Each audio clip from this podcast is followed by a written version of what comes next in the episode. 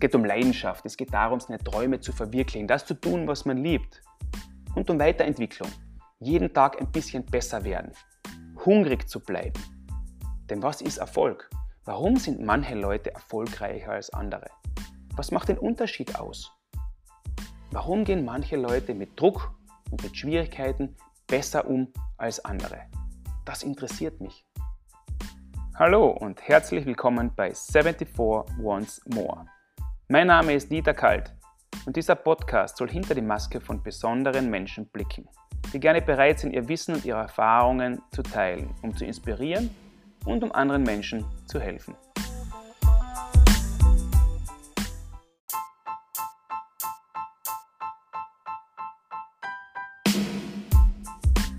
Mein Gast in der heutigen Folge von 74 Once More heißt Markus Salcher. Er hat eine unglaubliche Geschichte zu erzählen. Er ist seit Geburt an halbseitig gelähmt. Das hat er aber nicht davon abgehalten, Österreichs Behindertensportler des Jahres bei zwei Gelegenheiten bereits zu werden. Das hat ihn nicht davon abgehalten, Olympiamedaillen in Gold, in Silber, in Bronze zu erringen, Weltmeister zu werden, Weltcup-Gesamtsieger zu werden, diverse Orden inzwischen schon auf seiner Brust zu tragen und auch noch Laureus Sports for Good Botschafter zu werden. Ein unglaubliches Resümee.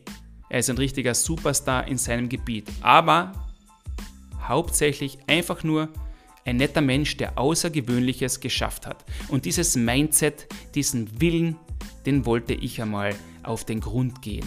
Was steckt dahinter? Warum ist er so geworden, wie er geworden ist? Was kann ich davon lernen? Was können wir als Zuhörer davon lernen? Und insofern bin ich extrem dankbar für die Offenheit, die Markus in diesem Interview an den Tag gelegt hat. Und ich wünsche allen Zuhörern und Zuhörerinnen viel Spaß bei dieser Folge von 74 Once More. Markus Salcher, danke vielmals für die Gelegenheit des äh, Rematches sozusagen, nachdem ich unser letztes Podcast-Interview, das eigentlich wunderbar gelaufen ist, in den Sand gesetzt habe mit technischen Problemen. Am Ende habe ich äh, mich bei dir bedankt, dass ich wieder was gelernt habe. Eigentlich heute bin ich viel besser vorbereitet, was das technische Gerät angeht. Ihr Profi-Equipment da von einem guten Freund von mir und du hast mir noch einmal eine Audienz gewährt und ich bin, komme sowieso gerne zu dir nach Hause, weil deine Frau, deine zukünftige Frau vielleicht, die Lisa Wieland ist, eine der besten Köchinnen äh, der Welt, äh, beziehungsweise hat gerade einen super Erfolg mit dem besten Kochbuch der Welt, einer weiblichen Köchin, eingefahren. Und ich darf, das letzte Mal habe ich gekriegt Apfelstrudel und äh, Zwetschgenfleck oder Zwetschgenkuchen oder so. Und diesmal kriege ich einen Reinling. Ähm, das gleich, der gleichzeitig auch dein Mittagessen ist, weil du hast jetzt äh, ungefähr eineinhalb Stunden Zeit maximal, weil du dann wieder zum Training, ja. zum Training. Also danke vielmals nochmal für die Gelegenheit. Gerne. Und das nächste Mal, wenn du kommst, müssen wir jetzt schauen, was dann aufgetischt wird. also ich muss noch einmal irgendeinen Hund reindrehen, aber so, dass das Material vielleicht trotzdem verwenden kann, genau. dass ich einen, Grund, einen, einen Grund habe, wiederzukommen. Das nächste Mal machen wir für die, für die Tochter einen Podcast vielleicht. Das ja, wunderbar. Ja interessant. Genau, das ist, das ist äh, allerdings sehr interessant. Genau, das muss, die Jugend muss gefördert werden. Und da, und da sind wir gleich mitten im Thema. Du bist im Sport extrem erfolgreich geworden. Also es gibt nicht viele Athleten auf der Welt, die so viel geschafft haben in ihrer Sportart wie du und hast aber dieses Handicap von Geburt an. Und das interessiert mich ganz besonders, weil es ist unüblich, dass Leute, die äh, Einschränkungen haben, vor allem Einschränkungen, die von der Öffentlichkeit als ja, so angesehen werden, dass es unmöglich ist, mit irgendwas Erfolg zu haben, äh, dass man so in einer Eck, ins Eck von einer Gesellschaft gedrängt wird. Das hast du komplett abgelegt. Und das interessiert mich, wie kommt man dazu? Was passiert in der Familie? Was ist mit dir passiert als Kind? Wie bist du aufgewachsen? Wie hast du gefühlt? Erzähl einmal ein bisschen von dir, wie das Ganze angefangen hat, bitte. Ja, also mittlerweile bin ich 29 Jahre alt und ähm, am Anfang, also persönlich habe ich es nicht realisiert, gleich am Anfang, ähm, dass ich anders bin. Es hat dann schon ja, Kindergarten, Anfang Volksschule. Ähm, da habe ich erst zum ersten Mal realisiert, dass etwas mit mir nicht äh, in der Norm ist. Und das Gute war eigentlich, ich habe eine behutsame Kindheit gehabt. Wir sind drei Brüder daheim, also ich bin der Mittlere, einen Älteren, einen Jüngeren. und ähm, wir sind eine sehr äh, sportliche Familie. Mein Papa ist ähm, Trainer gewesen beim SV Tröppelach und dann auch später Trainer bei mir im Nachwuchs ähm, beim Paraski Austria Team. Und ähm, das Schöne war, ich habe einfach alles machen dürfen. Ich habe Radl fahren dürfen, hinfallen, öfter hinfallen wahrscheinlich wie ähm, nicht behinderte Kinder, aufstehen und weiterfahren. Ich habe halt auch dann lernen müssen, äh, mit meinem Handicap erst Schuhe zu binden oder Fingernägel zu schneiden, weil es auch andere Technik bedarf, wie halt äh, Nichtbehinderter. Aber ähm, die ganzen Hürden, die da sozusagen unter Anführungszeichen im Weg gelegt werden oder vom Leben halt im Weg gelegt werden, die sind da, da zum Überwinden und ähm, wenn man genug Erfindergeist hat, sage ich jetzt einmal, nachher äh, findet man immer einen Weg, dass man ähm, ja, das erreicht, was man eigentlich mag. Darf ich die, darf ich die Fragen, meine, sind sehr persönliche Fragen, aber ich glaube, wenn ich die Gelegenheit habe, mit dir über diese Dinge zu reden, äh, nachdem ich ja selber persönlich auch, du bist in dieser Denkweise nicht so drinnen. Wenn dass die Probleme von anderen, die sind von außen gesehen immer mal ja so arm und, oder, oder so schlimm oder, oder halb so schlimm, aber richtig relevant ist es erst, wenn es dich persönlich betrifft. Also wenn ich die Chance habe, dann muss ich dich auch fragen, weil ich ja Familienvater bin, ich habe vier kleine Kinder, ähm, und natürlich wünscht jeder äh, Elternteil, äh, dass es den eigenen Kindern gut geht und dass sie immer gesund sind und so. Aber trotzdem ist es ja gang und gäbe, dass immer irgendwelche Probleme auftauchen. Es könnte sich von heute auf morgen alles ändern. Wie sind deine Eltern damit umgegangen? Siehst du, denkst du jetzt schon ein bisschen mit den Augen von den Eltern, wie das für sie damals vielleicht war, wo der Vater auch ein, ja, in dieser Erfolgswelt, auch, in, dieser, in dieser Leistungswelt auch aufgewachsen ist und dann ist der Sohn, einer von den Söhnen, ähm, gehandicapt. Und gerade der ist aber derjenige, der es dann eben so weit bringt. Wie, wie, würdest du das von der Sicht deines Vaters beurteilen? Habt ihr darüber geredet? Ja, also ich glaube schon, dass es so war, dass der Papa uns Kinder nie einen Druck gegeben hat, äh, wir müssen nicht unbedingt Skifahrer werden und Leistungssportler werden. Ich glaube, das ist auch sehr wichtig für die persönliche Entwicklung, dass du unbedingt selber, selber willst, dass du einfach das Blut selber lecken musst, um halt dann ja, mittlerweile halt zweimal am Tag trainieren zu gehen zum Beispiel, ähm, dass du weißt, für was du es auch tust. Wir haben, also ich sehe es jetzt mittlerweile auch schon aus anderen Augen. Ähm, sie haben, meine Eltern haben sehr viel in mich investiert, ähm, einfach um sicherzustellen, dass ich gut im Leben stehe. Und das fängt auch damit an, dass ähm, ich seit dem sechsten Lebensjahr zweimal im Jahr nach Graz gegangen bin, ins, ähm, ins Landeskrankenhaus, dort dann eine Ganganalyse gemacht habe, ähm, wo eben abgecheckt worden ist, wie ich mich entwickle, wie der Wachstum ist und so weiter. Und dann eben weitere operative Eingriffe besprochen worden sind. Aber ganz am Anfang muss ich schon sagen, ähm, sie haben es zuerst haben sie es, äh, laut Erzählungen halt, äh, nicht realisiert, beziehungsweise auch nicht gewusst, dass ich anders bin erst dann wie die Entwicklung ähm, ja, der Schritte, Krabbeln am Bauch liegen und so weiter ähm, und dann ergehen immer wieder also langsamer war, wie eigentlich das, ja, das Schulbuch sozusagen auch vorgibt. Ähm, sind sie ein bisschen stutzig geworden, dann habe ich mit der rechten Hand, hat immer Faust gemacht, ähm, ich habe alles mit links gemacht.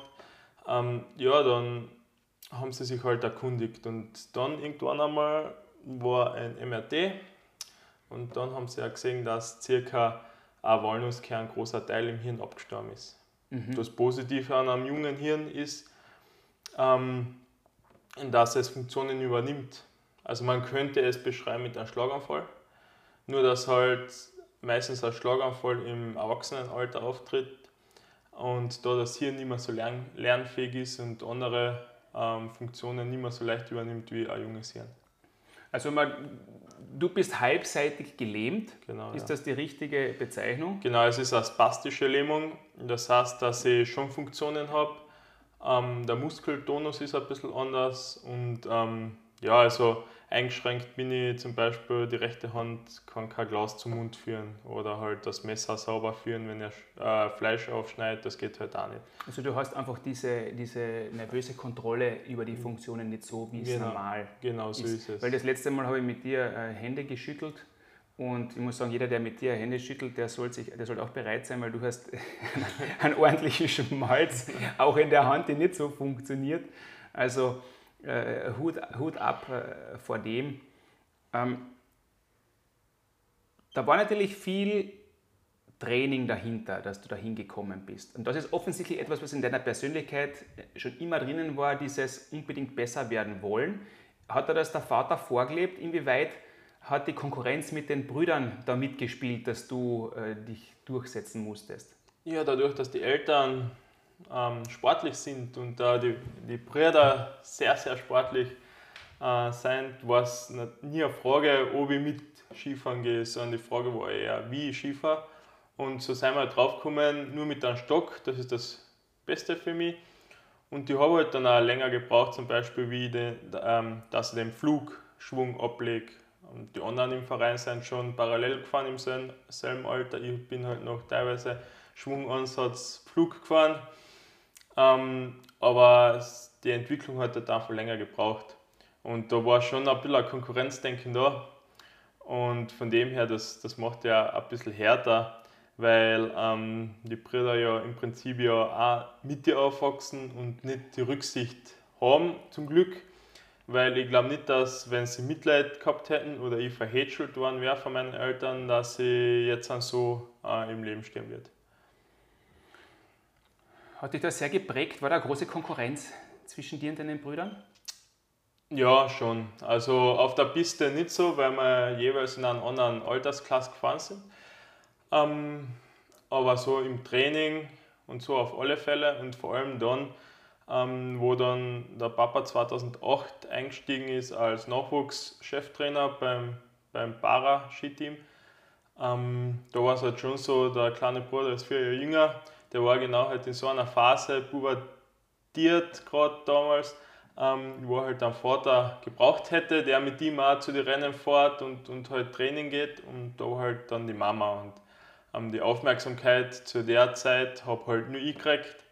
Und ich meine, das hat er mir damals ein bisschen nachgetragen, aber mittlerweile ähm, ja, haben wir es ausgeredet, beziehungsweise ist das ausgewachsen. Ja, wie, wie ist das, warum war das so, glaubst du? Warum hat der, der Vater sich dann auf dich konzentriert? Ähm, weil er wollte einfach sicher gehen, glaube ich dass es im Nachwuchsteam, wo ich dann reingekommen bin, 2000, 2000, nein, 2004 bis 2008 war er im Trainer, ähm, dass, dass es da halt Strukturen gibt, die mich weiterbringen, schätze ich. Und man muss schon so sagen, es war daheim so, dass es zwei Persönlichkeiten für mich persönlich gegeben hat. Ein, einmal war es der Trainer, Papa der Trainer und dann war es halt nur der Papa, Familienmensch. Und ähm, ich habe schon gewusst, auf der Piste, mich hat er immer am härtesten rangenommen, so war es halt mein persönliches Empfinden. Und ähm, daheim haben wir es aber tunlichst vermieden über, über Skifahren. Generell haben wir schon geredet, aber nicht über Skifahren im Team. Da haben wir eher weniger geredet, bis auf das wir halt dann im Keller gestanden sind und Ski gemacht haben zum Beispiel. Also diese Trennung hat ganz gut funktioniert? Die hat ganz gut funktioniert die ist aber auch vom Papa selbst forciert worden. Ich glaube aber halt da zum Schutz vom kleinen Bruder, weil wenn daheim auch noch über, nur über mich gesprochen werden würde, nachher ähm, war es natürlich nicht so gut gewesen. Wann, ab wann hast du gewusst, du, du, wirst, da, du wirst da ein Wettkämpfer? Ein prägendes Erlebnis war sicherlich 2003 die Auslosung ähm, der Olympischen und Paralympischen Spiele ähm, für, für das Jahr 2010. Die hat damals Vancouver, Kanada gewonnen. Und ähm, da wollte man auf alle Fälle, also da wollte wollt man hin, da wollte der Papa hin als Zuschauer und ich wollte hin ähm, als Teilnehmer mit damals ähm, ja, 18 Jahren.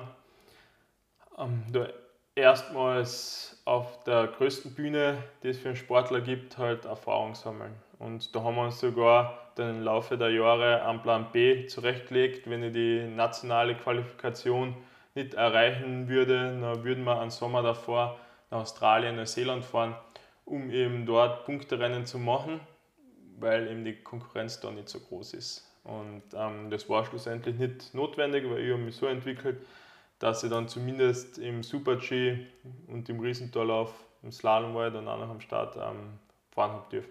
Also du hast ja diese Ziele, diese hohen Ziele gesetzt.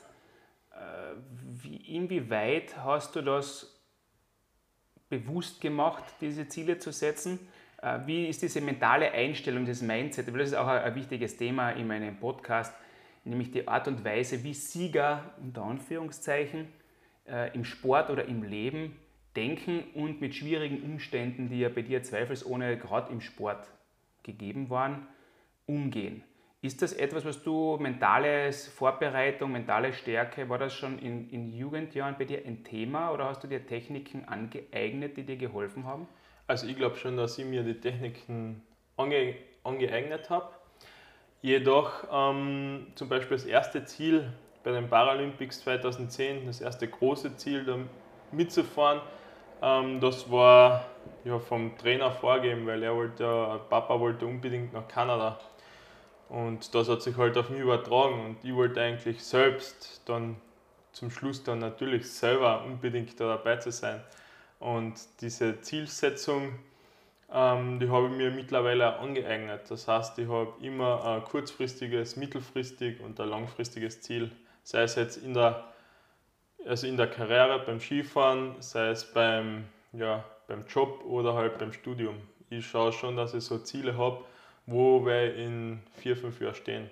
Wie überprüfst du die Ziele? Ist das etwas, was du dir äh, auf ein Vision Board an die Wand hängst, zum Beispiel, um die direkt vor dir zu haben? Ja, ja, also sportlich ist es ganz einfach, weil unser Trainer, Cheftrainer, ähm, der macht mit einem ein Jahresgespräch und der ähm, datet dann die Ziele ab, beziehungsweise sagt, was du erfüllt hast und was nicht.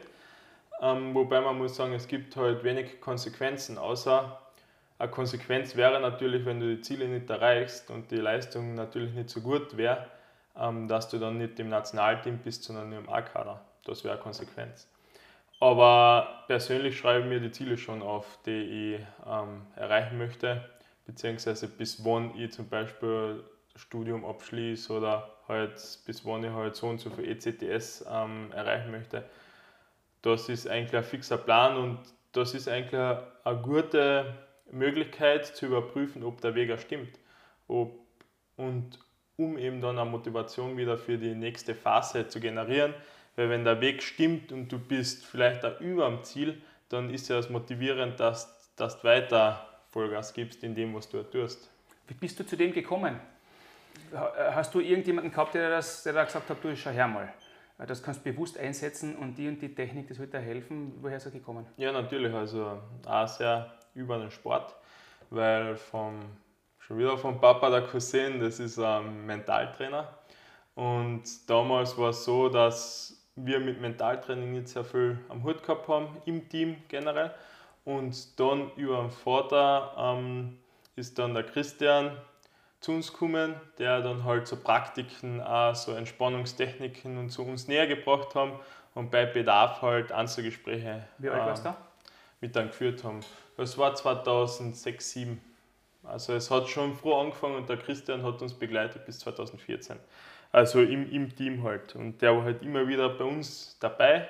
Wir haben dann ähm, teilweise in kleinen Gruppen, teilweise Einzelgespräche gemacht, wo halt einfach auch am, äh, also am mentalen Setting auch gearbeitet wurde. Weil ähm, es ist schon disziplinenabhängig, ähm, wie sehr du dir an Kurs zum Beispiel einbringen musst. Weil mit, im Riesentallauf ist man ein bisschen langsamer, da hat man mehr Zeit zum Korrigieren. Aber in der Abfahrt sollte es schon sitzen, wenn du mit 100 ja, bis 120 Sachen runterfährst, ähm, wo du wann den Schwung ansetzt, wann du ihn zuziehst, wohin du musst und so weiter. Und das kriegst halt, die Routine kriegst mit der Zeit, aber du musst da wissen, wie du die eine Stunde, was du hast vom Trainingslauf, in der Abfahrt hast du in der Regel zwei, drei Trainingsläufe, bevor es dann zum Rennen geht, am selben Kurs. Ähm, was du dir anschaust und was du dir beim zweiten Training noch anschaust und wo es dann zum Optimieren ist. Ich habe diese, diese, dieses Visualisieren, dieses geistige Vorbereiten, eigentlich das Trainieren des Geistes, äh, indem man Situationen durchspielt, die man dann natürlich auch trainiert, aber immer und wieder dieses Bild vor Augen hat. Also beim Eishockey wäre es jetzt zum Beispiel ein Penalty-Schuss, ein gewisser Winkel, wenn man anfährt, eine Geschwindigkeit, ein gewisser technische, ein technischer Ablauf und dann ist es immer mit dem Gefühl und mit, mit, mit, mit, Laut, mit, mit Lauten verbunden gewesen für mich.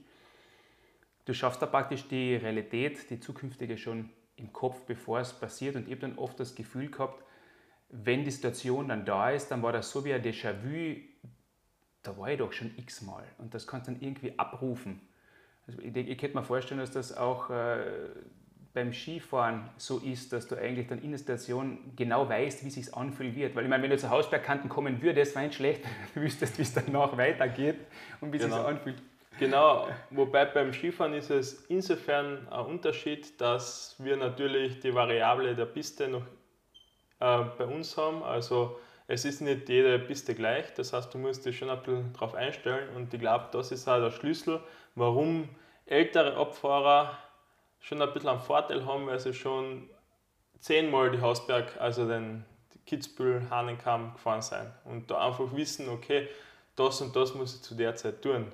Natürlich ist dann auch noch die Komponente Pistenverhältnisse spielt eine Rolle. Ja.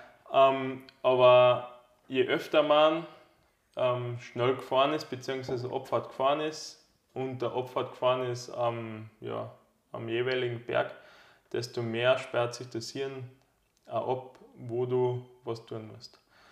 Und das ist auch interessant, weil ähm, bei so Spielen, Paralympischen Spielen, muss ja davor ein Testevent stattfinden. In der Regel ist das bei uns ein Jahr vorher. Da haben wir so ein ähm, Weltcup-Finale drüben. Das soll heuer eben in, also 2021 in Peking, also dort, wo die Spiele ausgetragen werden, stattfinden. Und ähm, dann hast du schon einmal Zeit, ähm, die Piste kennenzulernen und halt dort ja, erste Erfahrungen zu sammeln. Und dann hast du wiederum ein Jahr Zeit, die mental auch darauf vorzubereiten, ähm, was dann wie passieren könnte. Jetzt will ich über was reden, weil du jetzt gerade das mit Olympischen Spielen und so angesprochen hast. Ähm, für mich ist es so interessant herauszufinden, warum manche Leute am Punkt bereit sind, eine Leistung abzurufen und andere eigentlich genauso gut sind, genauso die gleichen Voraussetzungen haben, aber es nicht schaffen oder dann irgendwie scheitern, wenn es soweit ist. Es gibt diese Beispiele. Du bist zum Beispiel einer von diesen Menschen. Wenn es darum zählt, um Medaillen zu kämpfen, dann bist du einfach dabei. Das heißt, du hast diesen Fokus im richtigen Moment. Aber das ist ja auch etwas, da muss man erst einmal hinkommen. Äh, Als Beispiel nur, wie ich meine ersten Olympischen Spiele 1994 in Lillehammer mitgemacht habe. Äh, Ganz ehrlich, ich habe ja, habe Eishockey gespielt, auch ein bisschen. Aber ich kann mich an alles andere erinnern, was bei diesen Olympischen Spielen mir die Augen aufgemacht hat und wo ich gesagt habe, boah, boah, boah, boah. Und das Eishockey, da habe ich fünf Szenen im Kopf noch. Das heißt, ich habe absolut nicht den Fokus gehabt auf ein Ergebnis oder auf eine Leistung, sondern eher auf dieses Dabeisein ist alles, dieses Lebensereignis.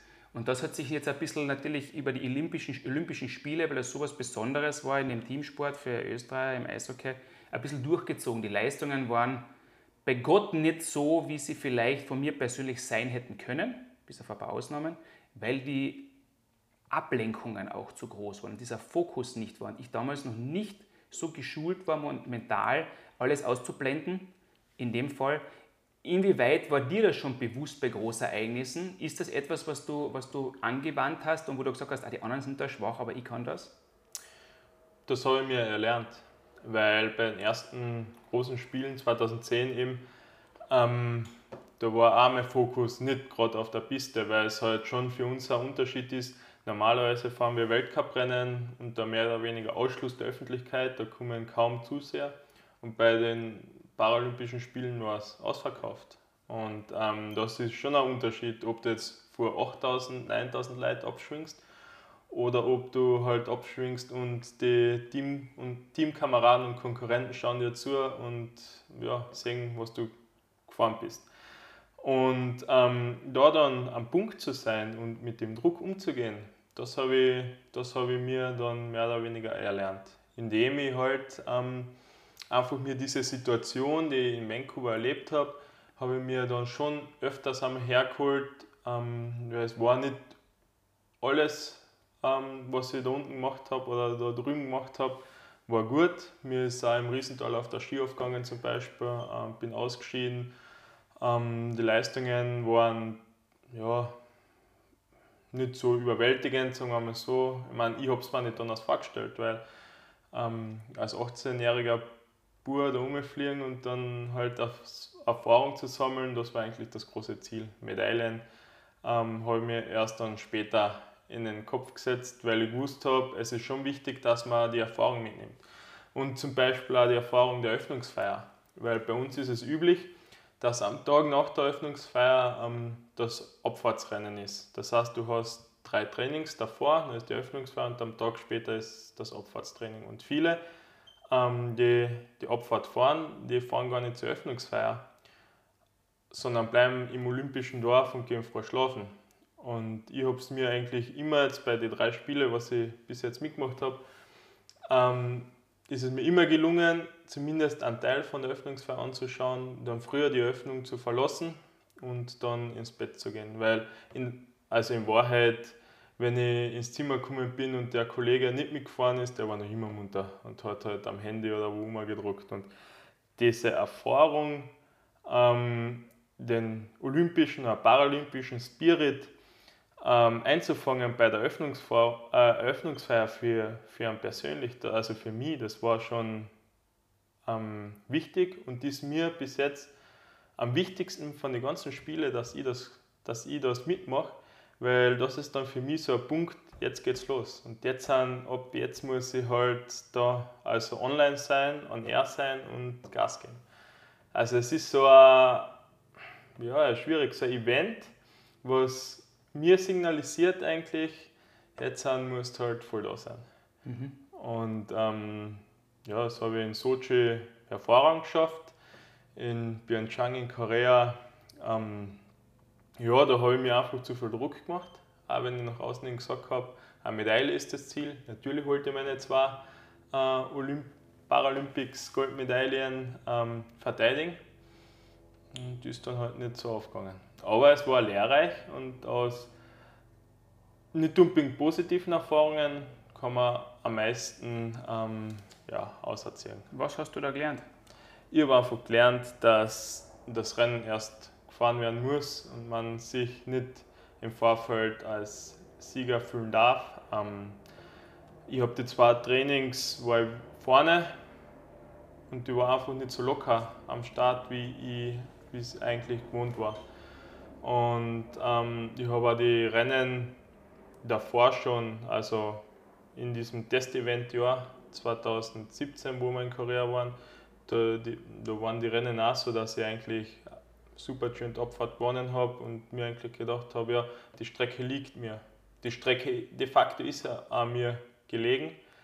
Nur war halt einfach, ja, dann halt ein bisschen Muskelspannung ein bisschen anders. Der Fokus war nicht mehr auf der Piste, sondern wahrscheinlich schon im Ziel beim Abschwingen. Und ähm, ich habe einfach den, ja, den Fokus, den Faden verloren, kann man sagen. Wahrscheinlich war, waren auch drei, vier, fünf, sechs Schwünge zu früh, zu spät, wie immer, nicht auf der Linie.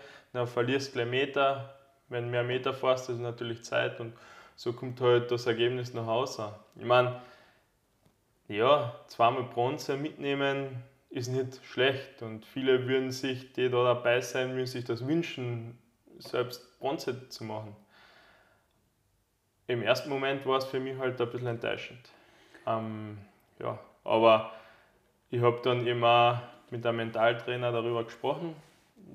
Wir haben das abgehackt und ähm, ja, ich weiß, was ich bei den nächsten Spielen besser machen sollte. Ist das, lass ich das übersetzen ins Leben auch? Warum ist es so, dass man aus Niederlagen mehr lernt als aus Siegen? Weil es ist ja etwas, was man ja immer wieder mal hört. Äh, wichtig ist, was aus den Niederlagen lernst, das Wiederaufstehen. Was nimmst mit? Warum nimmt man aus den Siegen nicht so viel mit? Ja, wenn, wenn man, ich glaube, wenn man siegt oder wenn man vorne dabei ist, dann wird es zu einem Selbstläufer. Man hat ein Setting gefunden, man fährt einfach das, was man kann, man strotzt vor Selbstvertrauen ähm, und dann funktioniert einfach das System. Wenn du eine Niederlage erfahren hast oder wenn es einmal in der Firma nicht gut läuft, dann muss man an irgendeiner Schrauben drehen. Und äh, ja, ich sage einmal, wenn man eine Niederlage erfahren hat und dann wieder zurück zum Erfolg findet, dann lernt man am meisten, weil dann weiß man, was man verändert hat in, in der Situation. Und wenn dann wieder so eine Situation kommt, dann kannst du einfach, dann weißt okay, vielleicht drei wieder an der Schraube und es ist einfach, und man kommt wieder aus dem Tief halt raus. Und viele Situationen ähm, sind ja so, man hat zuerst Erfolg, dann kommt einmal ein Misserfolg, dann ist das Selbstvertrauen weg. Ähm, und da muss man sich erst dann wieder rankämpfen übers Training, dann verändert man was am Setting ähm, und dann findet man halt wieder irgendwo, vielleicht ist es ein Glück, ein Rennen, wo man halt wieder vorne dabei ist und auf einmal macht es wieder Klack und man ist vorne dabei. Und ähm, also ich finde es sehr interessant, was, was es mit mir gemacht hat, wenn es nicht so optimal gelaufen ist. Das unterscheidet ja die, die Sieger von den Verlierern oder die Champions. Weil das einmal Siegen ist das eine. Aber das konstant zu machen und zu wiederholen und das zu einer, zu einer Gewohnheit werden lassen, das ist ja das große Geheimnis, wo sich ja viele Menschen auf der Welt den Kopf zerbrechen. Unter anderem auch ich, deswegen rede ich so gern mit dir. Jetzt hast du viel gewonnen. Was ist für dich äh, befriedigender? Wenn es einfach geht und du eine Dominanz ausstrahlst und es ist alles, du bist voll im Flow, oder wenn du nach einer Niederlage dich wieder rangekämpft hast und bewiesen hast, dass du es wieder schaffen kannst. Dieses, diese, also was ich, worauf ich hinaus will, ist die harte Arbeit, die dann Erfolg bringt, oder mit möglichst wenig Anstrengung den Erfolg einfahren. Also ich bin eher mehr der Typ, der die harte Arbeit präferiert. Nicht umsonst bin ich im, am Olympiazentrum in Klagenfurt sechs Tage die Woche und schwitze mir eigentlich momentan ja, mehr oder weniger schwitze mich da draußen aus dass ich nachher im Winter gestellt bin für die Herausforderungen. Es hat aber beides den Reiz, weil ähm, wenn's, wenn ein Flow da ist und wenn man weiß, okay, die anderen zerbrechen sich den Kopf, wie kann man halt schneller sein als, wie, als ich jetzt persönlich, ähm, das macht es irgendwie dann halt auch spannend, weil dann kann man ein bisschen beobachten, du wirst dann teilweise angefeindet, also bist danach ähm, Angriffspunkt so, weil es natürlich, wenn jemand dominiert, dann hat man nicht nur Freund, dann ist halt auch so, dass sich die anderen halt zusammentun und gegen einen halt irgendwie arbeiten, um vielleicht um mental zu schwächen, dass du ähm, dann nicht mehr so stark bist auf der Piste. Und so eine Zeit habe ich da gehabt. Ich habe zwar 16, 17 den Gesamtweltcup gewonnen und da habe ich mich, hab ich mich mit einem ähm, duelliert mit an und das war eigentlich schon, das war schon cool, weil wir haben uns abgewechselt, mehr oder weniger, wer vorne war. Also ich habe da die Challenge gehabt, dass ich vorne war und dann war ein riesen Gap zu, zu den anderen, die nachgefahren sind. Und da habe ich schon gemerkt, dass selbst die Teamkollegen dann auch, klar, ich meine, Skifahren ist Einzelsport, dass sie dann halt auch über einen geredet haben und ähm, ja, dann eben geschaut haben, wie man mir am besten ein bisschen aus der Balance bringen könnte. Nur in dem Jahr war es halt so, da habe ich ein immenses Selbstvertrauen gehabt vom ersten Rennen an. Da war es mir ziemlich egal und ich bin einfach meinen Weg gegangen. Und ähm, ich glaube, das macht halt einfach ein Siegertypen aus, dass sie ein Ziel vor Augen haben und sich nur schwer aus der Bahn bringen lassen, um das Ziel am direkten Wege zu, ähm, zu ja, verfolgen und zu erreichen. Von der mentalen Einstellung her, ich will jetzt das Thema Erfolg noch ein bisschen äh, tiefer da hinein tauchen. Es sind alle Menschen immer auf der Suche nach diesem, das muss ich machen und dann bin ich endlich glücklich. Wenn ich das erreicht habe, dann bin ich in diesem Flow-State oder dann geht alles leicht. Und wir beide wissen, wie schwer das ist zu erreichen und wie viel Arbeit da dahinter steckt. Ähm, Im Normalfall ist aber dieses nicht erreichen können, vielleicht ein unmögliches Ziel nicht erreichen zu können, diesen Flow nicht erreichen zu können, natürlich ein enormes Frustpotenzial. Und dann kommt halt die Jammerei. Ah, und jetzt schon wieder und schon wieder ist schwer. Und das sind ja jetzt in Krisenzeiten sehr allgegenwärtig. Deshalb interessiert mich das Thema insgesamt so. Jagst du auch diesen, diesen Flow-State hinten nach, diesen perfekten Ziel und bist dann frustriert, weil es so lange nicht funktioniert? Oder hast du eine andere Denkweise? Also ich bin auch ein Träumer. Ähm, ich habe auch Ziele, die nur schwer bis gar nicht zu erreichen sind. Ich hätte halt auch gerne einmal ein Haus und ja, Seezugang und so weiter. Ähm, aber ich glaube schon, wenn man so eine Ziele hat, die überhaupt nicht zu erreichen sind, irgendwas nimmt man immer mit. Und wenn es nur kleine, kleine Sachen sind, die sich im Leben auch verändern und zum Positiven wenden, weil man halt an das Ziel denkt und an das Ziel, an den Traum halt irgendwo glaubt, ähm, das ist einfach, das kann schon so motivierend sein, um weiterzumachen. Ähm, ja, dass es, dass es eigentlich gut ist, wenn man Träume hat, die nicht erreichbar sind, um dann eben auch aus den Träumen kleine Sachen auszuziehen, die man Schritt für Schritt erreicht. Also es ist da schon wieder mein Denken drin, ähm, ja, Ziele zu setzen, die zu erreichen sind. Aber in meiner Grundeinstellung glaube ich, dass ich ein durchaus positiver Mensch bin und ich schaue schon, dass ich ähm, die positive Denkweise äh, forciere. Wobei ich muss schon sagen, ähm, letztens bei der letzten Jahresbesprechung mit dem Trainer hat er schon gesagt, er würde sich von mir wünschen, als ähm, Leader vom Team, als Leithammel sozusagen, ähm, dass sie auch bei schlechtem Wetter und bei schlechten Pistenverhältnissen wie immer ähm, motivierend einfach da bin und mich selbst motiviere und auch die anderen mitreiße.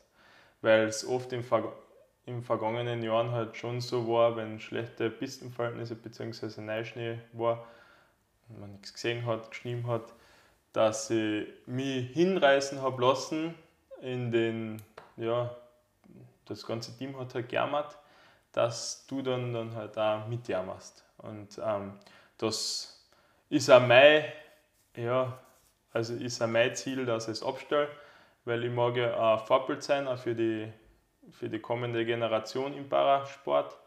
Und ähm, als Vorbild darf, muss man vorausgehen, erstens. Als Captain muss man vorausgehen, du weißt das. Und ähm, man sollte halt schon erstens einmal an sich glauben, aber dann halt auch ans Team glauben. Und beim Skifahren ist es generell so, dass man halt die anderen auch super motivieren kann, auch wenn Skifahren ein Einzelsport ist. Du kannst da einfach mit Gesprächen so viel bewirken, um einfach den Fokus richtig zu legen, auch bei den anderen. Darf ich dir noch einmal fragen, was macht einen guten Leader aus? Ein guter Leader, ich meine, bei uns ist es so, dass der Leader mit dem Trainerteam immer im Kontakt ist, dass wenn es so Sachen gibt, ähm, ja, Vorbildfunktion einfach hat, dass man bei uns vor allem pünktlich ist, dass man eben, auch wenn es schwerfällt, voll motiviert ist, schwerfällt aus ja, gegebenen Anlass, wenn halt schlechte Pisten, Wetterverhältnisse wie immer sein, dass man ähm, ja, eben die anderen mitreißen kann, dass man schaut, dass die Gruppendynamik auch ähm, halbwegs passt. Ich bin, ich bin eigentlich in meiner Herangehensweise ein ruhiger Typ. Also ich bin, ich denke zuerst nach, bevor ich, bevor ich rede. Nur, ähm, was ja ein Vorteil ist normalerweise. Was ein Vorteil ist, ja. Ab und zu äh, lasse ich mich schon zu einer Aussage hinreißen, ähm, wo ich erst im Nachhinein nachdenke, uh, das war nicht so gut gewesen. Aber ich denke, ähm, dass ich schon den richtigen Mix oder großteils den richtigen Mix halt habe. Von wem hast du gelernt? Wer waren deine Vorbilder? Und da möchte ich zum Thema auch Mentoren und zum Thema Umfeld kommen. Hat es irgendwas gegeben, und dass du dir erinnerst, schon in deiner Jugend, du sagst, so, das taugt mir, das hat mich geprägt, so möchte ich sein? Ja, also geprägt hat mich sicher als erstes der Papa. Ähm, der nach wie vor auch für mich ein Vorbild ist, auch wie er sein Familienleben ähm, führt. Ist einfach ein Vorbild, ähm, weil wir sehr behutsam aufgewachsen sind. Und ähm, ist nach wie vor so, dass er viel mit der Mama ähm, macht und sie gemeinsam unterwegs sind und das ist einfach schön. Aber ich finde, das ist auch wichtig, abgesehen vom Sport jetzt, dass man, dass man sich den Horizont erweitert und da ist, ja, bei mir war es halt so, dass es eine spezielle Mentorin aus der Wirtschaft gegeben hat, die du auch sehr gut kennst, die Renate Sandhofer. Und ähm, die Renate ist zu mir in einer Zeit gestoßen, wo ich zwar schon die ersten Erfolge gehabt habe, eben mit 2014 die Paralympics. Wir kennen, also Renate und die, wir kennen seit 2012. Und sie hat einfach nicht verstanden, dass viele Medien und äh, generell das gesellschaftliche Leben mit mir nichts anzufangen war. Und, was halt, und eine Anekdote ist halt auch, die erzähle ich sehr gern. Ähm, wir sind da mal beim eingeladen gewesen, beim Wirtshaus, der macht immer so eine Seeröffnung. Und da war ich eingeladen und ich habe die Renate halt mitgenommen als Begleitung. Und da vor mir ist der Franz Klammer ähm, gegangen, weil das Thema war Olympia sozusagen. Und sie haben als Olympiasieger eingeladen gehabt und ich habe auch dabei sein dürfen. Und dann haben wir uns halt begrüßt und die Renate, anscheinend kennt sie ihn halt ein bisschen flüchtig. Und dann fragt sie ihn, ja, kennst du nicht? Kennst du nicht? Und deutet so auf mich. Und na, der Franz Klammer hat nicht gewusst, ähm, natürlich nicht gewusst, ähm, wer ich bin. Und dann hat, er, hat sie gesagt, ja, es ist der zweifache Olympias äh, Paralympicsieger, sie sagt immer Olympiasieger, Markus Hach und so, und der schon, dass du ihn nicht kennst und so weiter. Also sie hat mich so halt ein bisschen ins Gespräch gebracht, auch mir mit ähm, Sponsoren und so weiter geholfen. Mhm. Und genau diese Gegebenheit, dass es sich halt sich so fern aufopfert und halt mich dann auch in Kreise bringt, wo ich allein gar nicht umkommen würde, hat mir einfach den, den Horizont geöffnet. Mittlerweile in Kärnten glaube ich, dass ich sehr gut bekannt bin, österreichweit. Natürlich im Bienensport ist es ein bisschen schwieriger, aber ähm, ich lasse mich, also Bekanntheitsgrad ist für mich nicht alles, das muss ich schon sagen. Die Mentoren an sich ist es halt schon so, es ist ein wichtiger vom Skifahren ein Mentor, zu haben. Und das war bei uns oder bei mir definitiv der Manfred Auer. Das ist ein Villacher, hat ähm, auch durch einen Motorradunfall einen Fuß verloren. Und der ähm, war 2010 zum Beispiel mit mir im Zimmer bei den Paralympischen Spielen. Danach hat er aufgehört und ist seitdem ähm, bei uns in Kärnten der ja, Landestrainer für uns Wiener Sportler. Und das war eigentlich sehr interessant. Ähm, weil er natürlich von sich selbst weiß, was es heißt, in deiner Behinderung Sport zu machen. Er weiß, was möglich ist. Du kannst ihm nichts vorgaukeln, dass es nicht möglich ist. Das ist auch, auch cool. Und ähm, dadurch, dass er eine sehr Affinität hat zu den Speedrennen, Abfahrt Super-G, habe ich von ihm extrem viel abschauen können, weil wir dann halt Wellenbahn gefahren sein oder, oder einfach ein bisschen Springen geübt haben was ich vorher eigentlich gar nicht gemacht habe. Und mhm. ich habe mir eigentlich gedacht, für was müssen wir Wellenbaum fahren.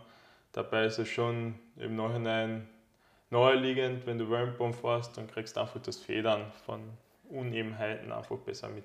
Ja. Und das ist einfach schon wichtig, dass du Bezugspersonen hast, aber nicht nur jetzt in deiner Sparte, sondern ein bisschen halt auch draußen, die dich halt da mitziehen, die dich auch prägen und halt, wo du wo du auf alle Fälle was mitnehmen kannst.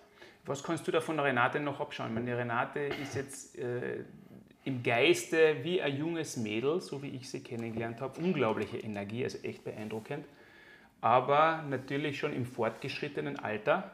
Ist aber nach wie das letzte E-Mail von ihr habe ich bekommen, ich glaube um 4.35 Uhr in der Früh. Also ich glaube, sie ist um 5 in der Früh oder so, oder um halb 5 in der Früh schon in der Arbeit, jeden Früher. Tag. Und das mit mhm.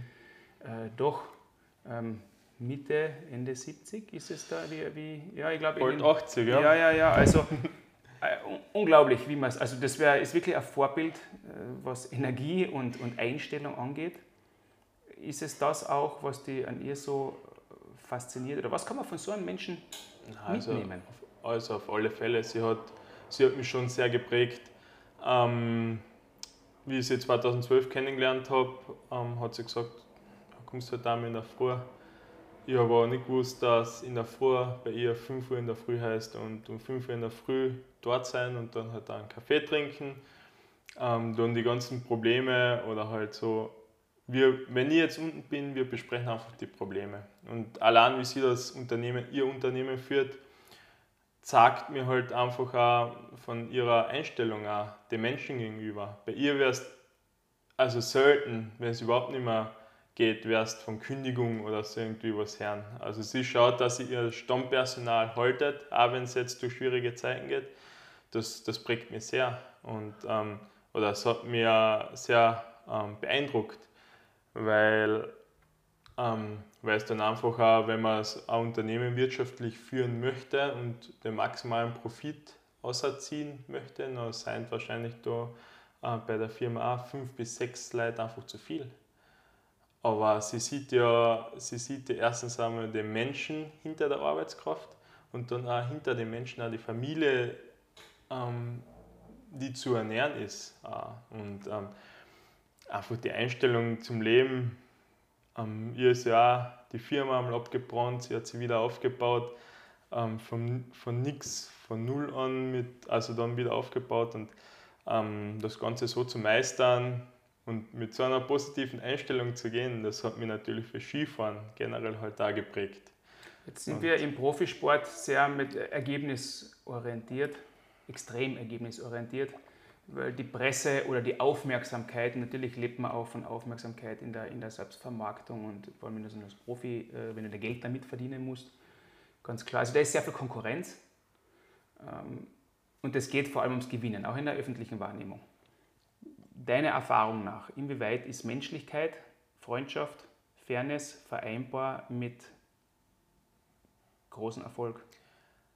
Ähm, Im Team schwierig, weil jeder natürlich das Beste mag und wenn man, wenn man dann natürlich äh, ja, in derselben Disziplin am Start ist, natürlich Skifahren ist ein Anzusport, aber trotzdem, wenn, wenn ein Teamkollege vor mir ist, ja, ich vergunst ihm schon, weil er einfach die bessere Leistung gebracht hat.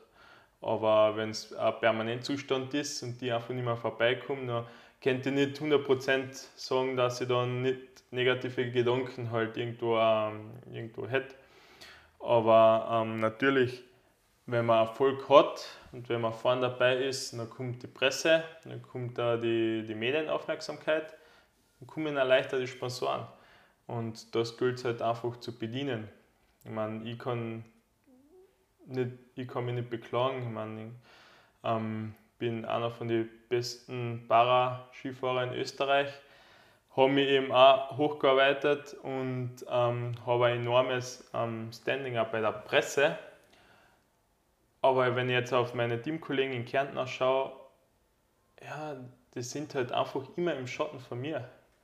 Und irgendwo war halt auch schön, wenn ich sie irgendwo mitnehmen könnte, aber es geht halt auch ab und zu immer nicht so leicht, weil natürlich mein Erfolg da ist, wo sie halt nicht so auf den Erfolg halt haben. Und ähm, irgendwo ist es auch schwierig, weil obwohl Skifahren in Österreich eine nationale Sportart ist, halt diese Sparte Paraski ist halt eine absolute Rand, Randsparte und Randnotiz auch in den Medien. Und da muss man dann halt um jede Zeile und um jede Erwähnung halt da kämpfen. Und um, im Prinzip musst du halt da voll auf die schauen. Also Freundschaften im Skisport, ja, schwierig. Mein letzter Zimmerkollege, der Martin Würz, mit dem bin ich nach wie vor sehr eng befreundet. Aber wir waren auch sechs Jahre im Zimmer aber ich glaube, das war auch deswegen ein Grund, weil er mehr Slalom- und Riesentorläufer war und die halt mehr Riesentorläufer bis Abfahrer. Und ich habe ihn halt nicht im Slalom wehgetan und der natürlich mir nicht im, in, in der Abfahrt und im Super-G. Und was uns nicht, glaube ich, so gut zusammengeschweißt hat, ist, dass wir selber Interessen gehabt haben und im Zimmer nicht über Skifahren geredet haben. Sondern er hat studiert, ich habe studiert, wir haben uns ein bisschen ausgetauscht Damals war natürlich auch Mädchen waren Thema im Zimmer, ist eh klar. Aber ähm, wir haben einfach nicht über Skifahren geredet und das war irgendwie für mich schon eine Abwechslung. Und das, diese Abwechslung, die habe ich mir auch im Studium gesucht, damit ich nicht 24 Stunden nur an Skifahren denke, sondern halt eine Aufgabe habe, die ich zu erreichen habe, auch im normalen Leben. Jetzt hast du früher gesagt, Skifahren ist ein Einzelsport. Ist es wirklich so? Ich denke, wenn das Team im Hintergrund gut funktioniert, sei es von den Betreuern bis hin zum Teamgefüge, wenn das Teamklima gut ist, dann ist man auch in der Lage, eine bessere Leistung zu erreichen. Aber de facto ist es, wenn es nicht so ist, dann bist du nach wie vor für deine Leistung ähm, verantwortlich. Ich sage, ähm, als Teamleader und als Mannschaftssprecher ist es auch, für, ist es auch in meinem Aufgabenbereich da ähm, ein möglichst angenehmes Teamklima zu schaffen und wenn äh, Störfaktoren auftreten, dass ich die probiere zu beseitigen. Wenn es mir nicht gelingt, ist es trotzdem so, dass ähm, die Einzelleistung zählt. Und nur weil halt jetzt ein Teamkollege im B-Kader runtergestuft worden ist und ich im Nationalkader bin, ähm, kann, kann man eben auch nichts machen, weil es ist eine Einzelleistung. Und aber selbst wenn du, wenn du selbst Einzelleistung, ja, du, bist, du stehst allein auf der Piste, aber könntest du es schaffen ohne, ohne dein engstes Umfeld? Würdest du das als Team, also das ist nämlich, würdest du das auch als Team bezeichnen? In gewisser Weise schon. Also man muss halt bei uns schon differenzieren zwischen Team, also Athleten und Athleten und halt Team-Staff-Member mehr oder weniger und die kannst du in gewisser Weise auch selbst aussuchen. Und der kluge Sportler, der schaut, dass er sich ein Umfeld schafft, ähm, wo er sich wohlfühlt. Und wenn er halt ein Umfeld nicht schaffen kann, wo er sich nicht wohlfühlt, ob, abseits von im Team reisen und halt mit dem Team zum Wettkampf fahren, dann wird es halt auch schon schwer. Und die haben wir dann schon geschaut, dass ich einfach Bezugspersonen ähm, in mein Umfeld hole, die mir gut tun. Sei es jetzt Renate, die, die Eltern. Ähm, natürlich ist auch eine Beziehung, die Freundin spielt eine große Rolle. Auch. Ähm, einfach so jemanden einfließen lassen oder auch der Trainer beim UZ. Ähm, mit dem komme ich einfach gut aus. Und mit dem kann ich auch über alles reden. Und das ist auch halt wichtig, dass man so jemanden hat. Jetzt hast du mal eine Frage mit deiner Antwort schon vorweggenommen, nämlich Umfeld.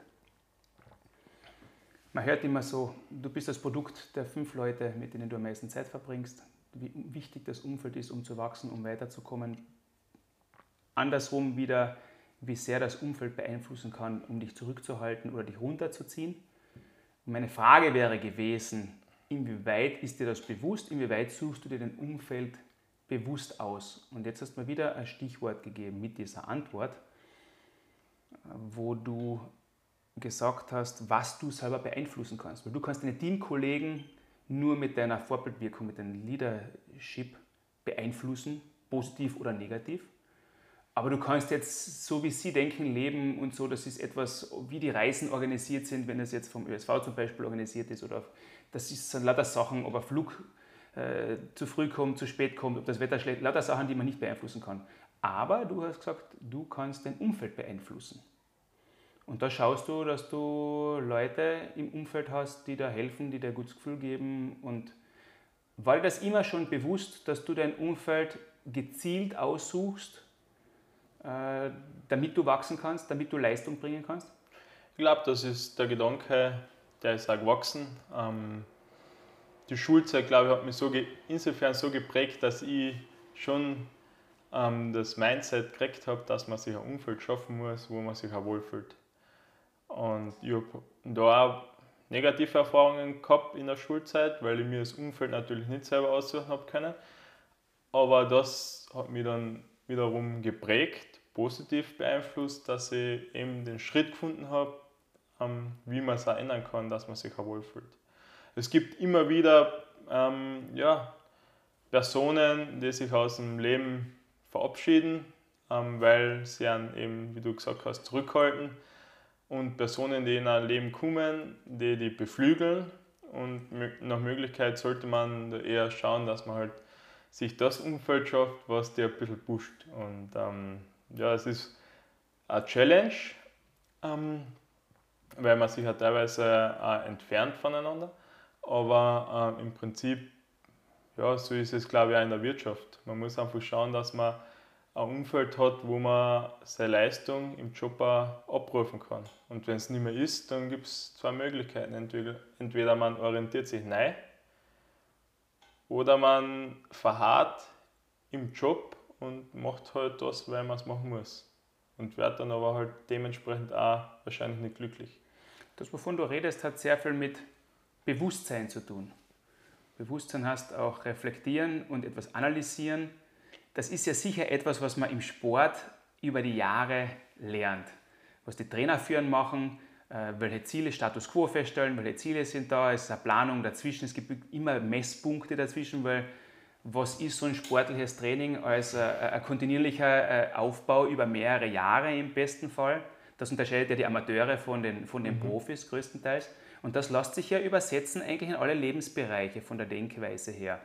Das heißt, Bewusstsein ist ein ganz ein wichtiges Thema.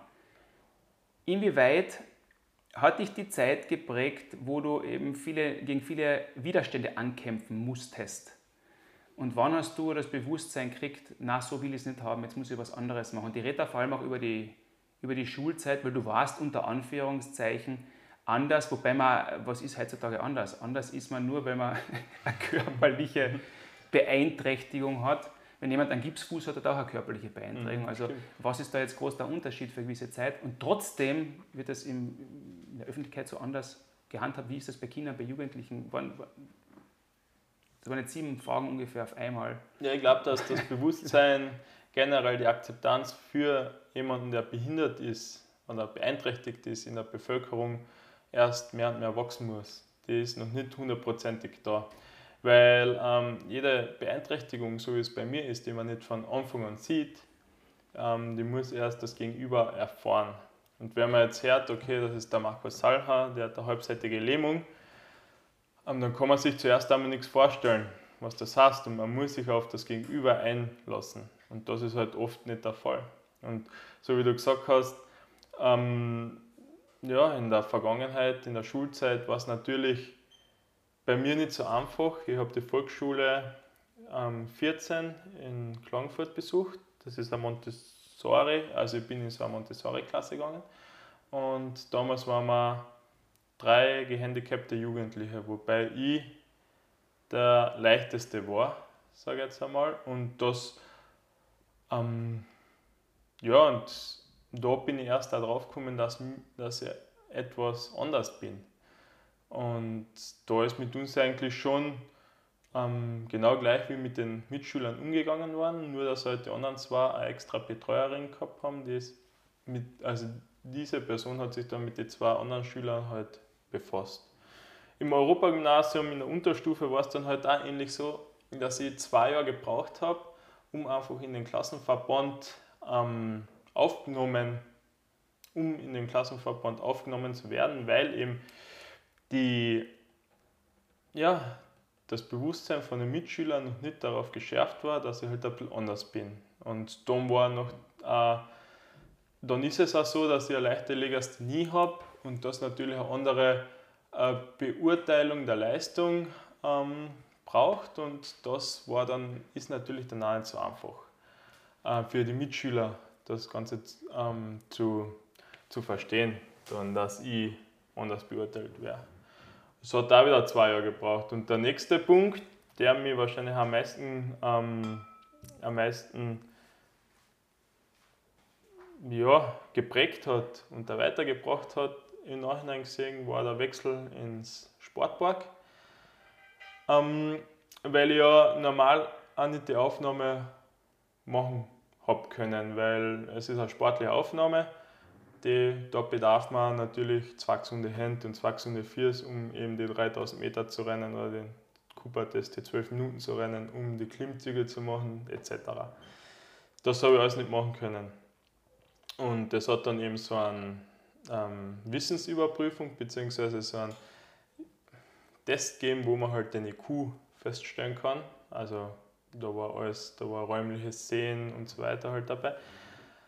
Und dann ist eigentlich rausgekommen, dass ich ja nicht dumm bin, so gesehen. Und dass, ich, dass mir im Kopf nichts fehlt, nur halt einfach der ja, körperliche Aspekt halt ähm, nicht für die Norm, sage ich einmal, für die Norm passt. Und schlussendlich hat sich dann das SSLK-Büro mit ähm, meinen Eltern und der Integrationsschulverantwortlichen vom Landesschulministerium äh, zusammengesetzt und dann ist eben besprochen worden, was ob ich Aufnahme finde in dem, in dem Schulzweig. Schlussendlich war es dann so, dass ich ähm, einmal unter Voraussetzungen halt aufgenommen worden bin, ähm, weil sich eben die Lehrer auch nichts vorstellen haben können, wie mit mir umzugehen ist. Und die Trainer haben es halt auch nicht gewusst. Aber die habe ich halt gleich mal überzeugt von mir, dass es schlussendlich auch hin, also dass es auch passen könnte. Es war zum Beispiel die Frage, ob ich die 500 Meter ins Fitnessstudio gehen kann oder ob ich da immer einen Lehrer brauche, der mich umführt.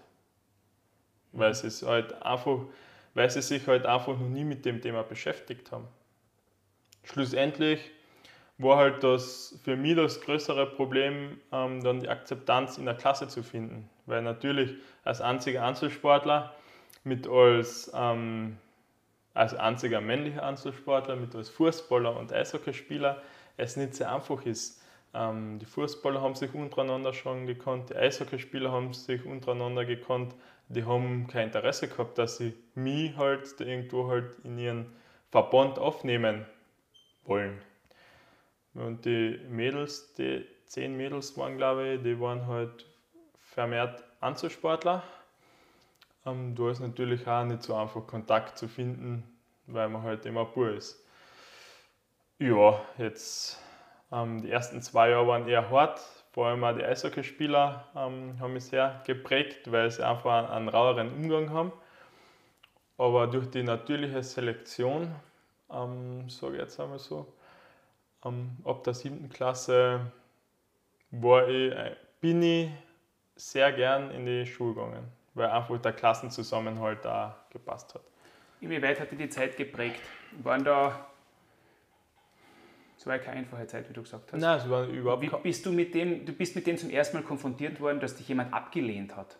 Aufgrund von dem, was du eigentlich ja dein ganzes Leben als normal empfunden hast, beziehungsweise aus der Bewusstsein gegenüber entwickelt hast. Der Familie hat die wahrscheinlich nie als besonders schützenswert ähm, dargestellt, beziehungsweise hat die halt so behandelt wie alle anderen Brüder von dir zum Beispiel und da war Leistung, du bist noch härter angefasst worden und so, was ganz normal ist. Und auf einmal wirst du mit dem konfrontiert, dass du als unter Anführungszeichen Aussätziger behandelt wirst. Wie bist du mit dem umgegangen? Ja, es war nicht sehr einfach, du hast recht. Ähm, ich habe ziemlich viele Gespräche ähm, mit meinen Eltern geführt, mit dem Papa vor allem. Und dann halt habe ich schon das Selbstvertrauen insofern gehabt, dass ich dann ab und zu mal ins SSLK-Büro gegangen bin. Es ist natürlich ein Spagat, weil Schirgeln wollte ich nicht, ähm, aussitzen wollte ich auch nicht. Das war eine sehr lehrreiche Phase. Man, ich habe halt geschaut, eben, wie wir schon gesagt haben, dass ich mir ein Umfeld schaffe, wo Akzeptanz, wo akzeptiert werde. Und ähm, ja, im Prinzip durch mehr Einsatz, sei es jetzt bei der Turnstunde, was wir gehabt haben, oder beim Training, habe ich probiert, ihm zu zeigen, dass ich halt doch Berechtigung habe, in die Klasse zu gehen, meinen Mitschülern zu sagen, dass ich Berechtigung habe, in die Klasse zu gehen, um einfach, also ich habe einfach alles daran gesetzt, dass sie sehen, also Schüler sehen, dass ähm, ich genauso bin wie sie, ein Ziel habe, was ich verfolge, mich weiterentwickeln möchte und dann schlussendlich einen sportlichen Erfolg. Das heißt, du ähm, hast den Respekt dir erarbeitet durch besonderen Einsatz und nicht von Haus aus den Respekt gehabt? Genau, also teilweise war der Einsatz natürlich auch übertrieben. Bin dann bei den Spielen, was wir gespielt haben, äh, mit Übereifer dabei gewesen, habe halt ab und zu halt auch niedergegrätscht, was natürlich mir böse Blicke und auch Sprüche eingefangen hat, weil natürlich der Lehrer hat da nicht gepfiffen, wenn ich halt einmal Gas gegeben habe, weil was wird da an Gehandicapten zurückpfeifen sozusagen. Also es es hat ähm, seine Vorteile. ja, es hat auch seine Vorteile.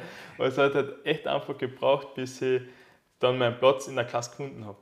Und das hat mich schon sehr geprägt. Und im Nachhinein kann ich nur sagen, ähm, ja, es war es wert, weil ich glaube, ich würde nicht da sein, nicht da stehen, wenn ich nicht die Erfahrungen gemacht hätte damals.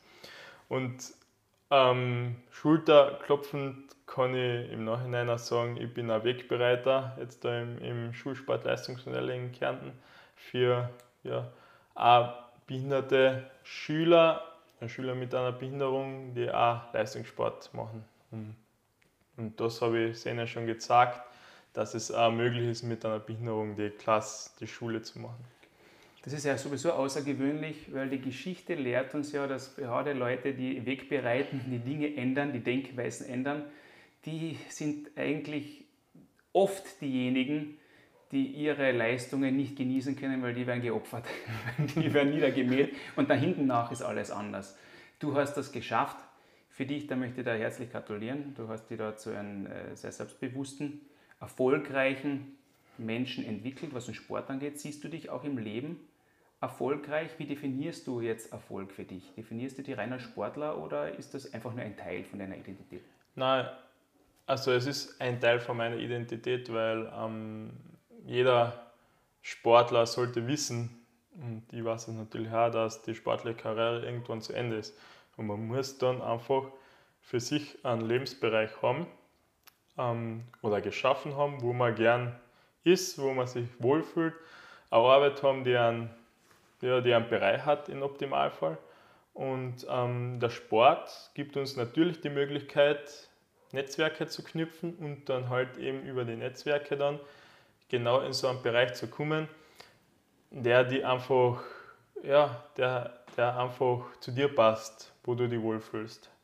Und ja, ich meine, ich bin jetzt mittlerweile auch 21, ich schätze sechs Saisonen, maximal sieben Saisonen werden noch gehen, wenn es körperlich gut hinhaut. Und natürlich mache ich mir auch schon Gedanken, wie es weitergehen kann. Und das ist auch der Grund, ähm, warum ich studiert habe, warum ich studiere.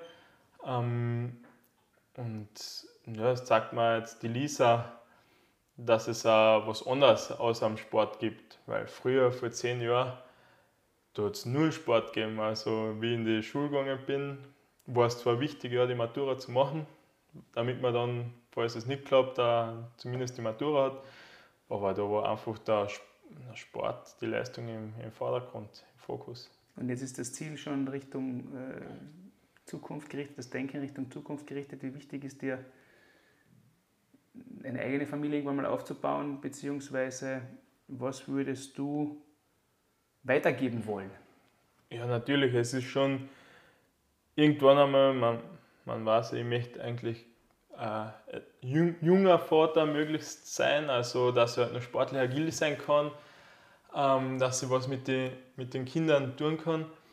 Ähm, und die Werte, die ich von daheim mitgekriegt habe, ähm, die will ich schon weitergeben. Es sind da Werte einfach auch, oder was ich selbst, die, die mich geprägt haben, dass man halt einfach offen ist für Neues, dass man halt ähm, ja, auch neugierig ist, auch neugierig dem Gegenüber über, ja. ähm, dass man halt einfach ja, nicht jemanden in einer Schublade ähm, einordnet, sondern halt ein bisschen hinterfragt, was hat er schon erlebt. Man kann ja daraus lernen. Und das habe ich ja im Prinzip auch gemacht ähm, in meiner Jugend. Ich habe aus Begebenheiten halt einfach gelernt und Begegnungen auch gelernt. Und das glaube ich, das ist ein, das will ich auf alle Fälle dann meinen Kindern weitergeben, dass sie mit offenen Augen, weltoffen durchs Leben gehen und halt so viele Erfahrungen wie möglich mitnehmen.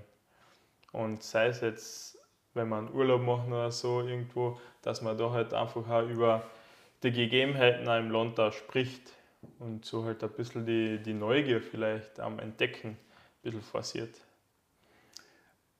Was abschließend habe ich noch ein, zwei Fragen für dich, weil dann geht es ja wieder zum Training. Ähm, was würdest du deinem 18-jährigen Ich, dem hm. jungen Markus Salcher, raten, wenn du zurückblickst? Was sind so die wichtigsten Dinge, wo du sagst, hey Bursche, da solltest du nochmal überlegen? Also, Oder ist einfach alles richtig gemacht? Nein, alles richtig habe ich sicher nicht gemacht. Ähm, aber ich bin schon am richtigen Dampfer gewesen, weil sonst war ich natürlich nicht da, wo ich jetzt wäre. Aber was ich ihm raten würde, dass ich vielleicht ein bisschen strukturiert, noch strukturierter Studium durchziehen wird, weil ich habe immerhin für Studium ähm, schon acht Jahre gebraucht. Und ähm, ja, dass ich, dass ich dann halt, dass eben Skifahren nicht alles ist, weil mit 18 ähm, war, ich noch, war ich noch in der Schule damals und da war halt so ein Denken, okay, jetzt an der Sport, mit Abstand halt die Ausbildung und dann halt der Rest. Und natürlich Freunde ähm, habe ich eher wenig gehabt zur damaligen Zeit und der jetzt haben, ähm, weil es sich einfach nicht ausgegangen ist. Dadurch, dass man halt die Wochenenden und halt unter der Woche relativ viel trainiert hat, ähm, einfach keine Zeit gehabt. Und so wie es halt bei einem Eishockeyspieler vielleicht ist, dass man einen Teamkollegen hat, mit dem man gut umgehen kann, ähm, die kann man halt bei uns, dadurch, dass das Team so klein ist, auf einer Hand halt abzahlen. Was ist deine Vision für die Zukunft? Meine Vision für die Zukunft ist, ähm, dass ich ähm, mein Projekt am Nassfeld forciere. Das Projekt ähm, ja, sollte behinderte und beeinträchtigte Kinder, benachteiligte Kinder ähm, auf die Piste bringen, um eben ihnen auch zu zeigen, ähm, wie wunderschön eigentlich der Skisport ist, was man daraus erlernen kann, weil ähm, ich gehe nach wie vor auch, sage ich, dass der Sport die beste Möglichkeit zur Resozialisierung nach einem Unfallhalter ist. Also wenn man jetzt einen Motorradunfall hat, irgendeine Gliedmaße muss abgenommen werden, ähm, dann ist es einfach der Sport die beste Möglichkeit, sich wieder zurück ins Leben zu kämpfen, weil man einfach über den Sport dann wieder ins soziale Leben reinkommt und mit, also das dann auch mitmachen kann. Und eine weitere Vision ist, glaube ich auch, dass wir den Behindertensport, generell den Skisport, ähm, öffentlicher machen müssen. Das heißt, es sollte zumindest jeder Schüler mit 15 Jahren, ich jetzt, das ist ein Traum von mir, wissen, zumindest wissen, dass es uns auch gibt und dass, wenn man einen Unfall hat, dass es unsere Institution sozusagen auch gibt, dass man wieder zurück ins Leben kommt weil ein Schicksalsschlag ist schneller da, als ähm, man schauen kann. An dich glauben ist sicher etwas, was du verinnerlicht hast. Was kannst du jungen Menschen äh, speziell mitgeben, denen das Selbstvertrauen fehlt, die Angst haben zu träumen oder denen eingeredet wird, was alles nicht geht? Ähm, also ich habe aus der eigenen Erfahrung eben gelernt, dass es wichtig ist, sich Ziele zu setzen. Ziele zu setzen, die überprüfbar sind, dass sie erreichbar sind und da vor allem Ziele zu setzen, die Sinn machen. Und wenn man halt ähm, Probleme hat, an sich zu glauben, an irgendeine Sache zu glauben, dann ist es wichtig, dass man den ersten Schritt macht. Weil der erste Schritt ist der schwierigste und dann kommt die Routine. Und wenn man dann einmal in der Routine drin ist, dann ist es, ähm, ja, dann ist es automatisiert. Das ist, ich vergleiche es halt immer bei mir ähm, am Anfang von der Trainingssaison, Ende April, Anfang Mai, ist es die ersten zwei Wochen sehr, sehr schwer, ähm, da eine Regelmäßigkeit reinzukriegen, dass man halt zweimal am Tag im Olympiazentrum steht und alles gibt. Aber mittlerweile ähm, ist es Routine ich weiß, okay, jetzt muss ich dann raus und alles geben und danach habe ich wieder knapp ja, zwölf Stunden Zeit zum Erholen. Und um das, ich glaube, um das geht schon, dass man sich an sich glaubt und halt dann einfach ähm, den Versuch wagen muss, das Unmögliche möglich zu machen und einfach Ziele zu setzen, die dann erreichbar sind. Und so kommt man dann halt aus einer Lebenslage wieder raus und kann man, man kann dann auch wieder positiv äh, nach vorne schauen. Ist es schlimm hinzufallen oder zu verlieren oder mal zu versagen? Aus eigener Erfahrung weiß ich, dass es nicht schlimm ist, ähm, hinzufallen. Wichtig ist, und das ist sehr wichtig, dass man dann wieder aufsteht und ähm, von den Fehlern lernt. Und das ist, glaube ich, das Wichtige. Man muss ähm, von den Fehlern lernen, um dann eben nicht den, dasselbe Mistake, denselben Fehler zu machen. Und wenn man eben oft hinfällt und oft aufsteht, dann ist man einfach um die Erfahrungen reicher. Und Erfahrungen im Prinzip ähm, können dir das Leben bereichern. Und vielleicht gibt es auch Fälle, da fällt man hin, macht irgendwas, ähm, hat einen Misserfolg und drei, vier Jahre später kann man darüber lachen, weil man einfach viel, viel stärker nach Hause gekommen ist von dem Loch, wo man dann da reingefallen ist. Erfolg hinterlässt Spuren. Leute, die erfolgreich sind, sollte man besser genau anschauen, wie sie reden, was sie tun, was sie denken, um sich was abzuschauen, um zu lernen. Von Niederlagen lernt man viel. Markus Salcher, danke vielmals für deine Zeit. Es ist für mich keine Überraschung, dass du so weit gekommen bist. Ähm, es ist auch für mich, wird auch für mich keine Überraschung sein, deine zukünftigen Erfolge zu beklatschen. Danke vielmals für die Zeit. Ich habe einen sehr reflektierten, sehr netten, höflichen, freundlichen Menschen kennengelernt. Was für eine Überraschung. Die erfolgreichen Leute sind auch nette Menschen, sehr oft. Ich kann das bei dir nur bestätigen. Danke vielmals für deine Zeit Danke. und ich wünsche dir einen schönen Trainingstag noch. Danke für den Besuch. Danke vielmals.